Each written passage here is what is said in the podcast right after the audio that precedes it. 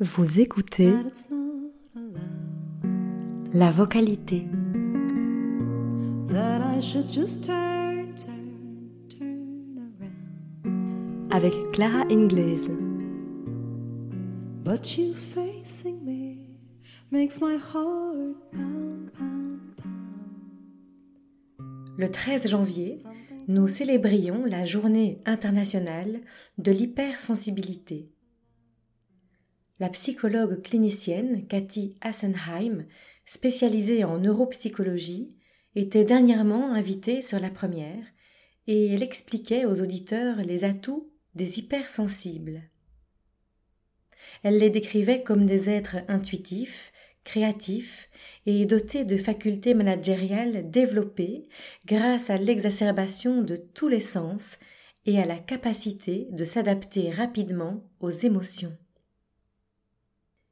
Qu'y a-t-il de plus intime, de plus juste, de plus vrai, et donc de plus valable qu'une émotion, aussi fulgurante soit-elle, ou au contraire depuis longtemps tapie au creux de nos poitrines N'avez-vous jamais senti votre voix très sautée avant même que l'esprit ne capte l'émotion en vous? Dans certaines situations, la voix peut être annonciatrice d'une grande marée.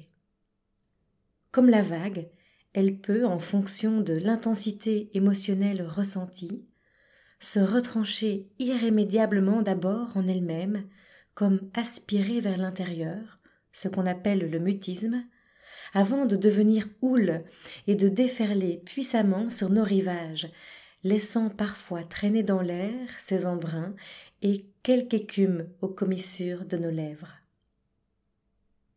Une fois la vague passée, la voix peut alors retrouver son calme et gagner dans son timbre le souvenir d'une puissance insoupçonnée, capable de nous accompagner dans nos traversées les plus impétueuses en nous laissant indemnes. Alors, laissons nos voix surfer sur leurs vagues.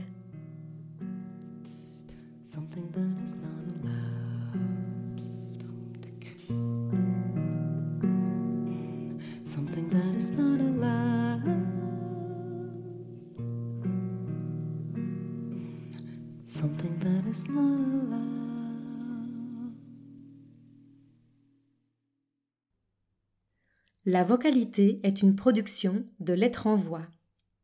Si vous souhaitez nous aider à faire grandir notre jeune podcast, n'hésitez pas à laisser vos commentaires et vos étoiles sur vos plateformes d'écoute préférées et à nous suivre sur nos réseaux sociaux.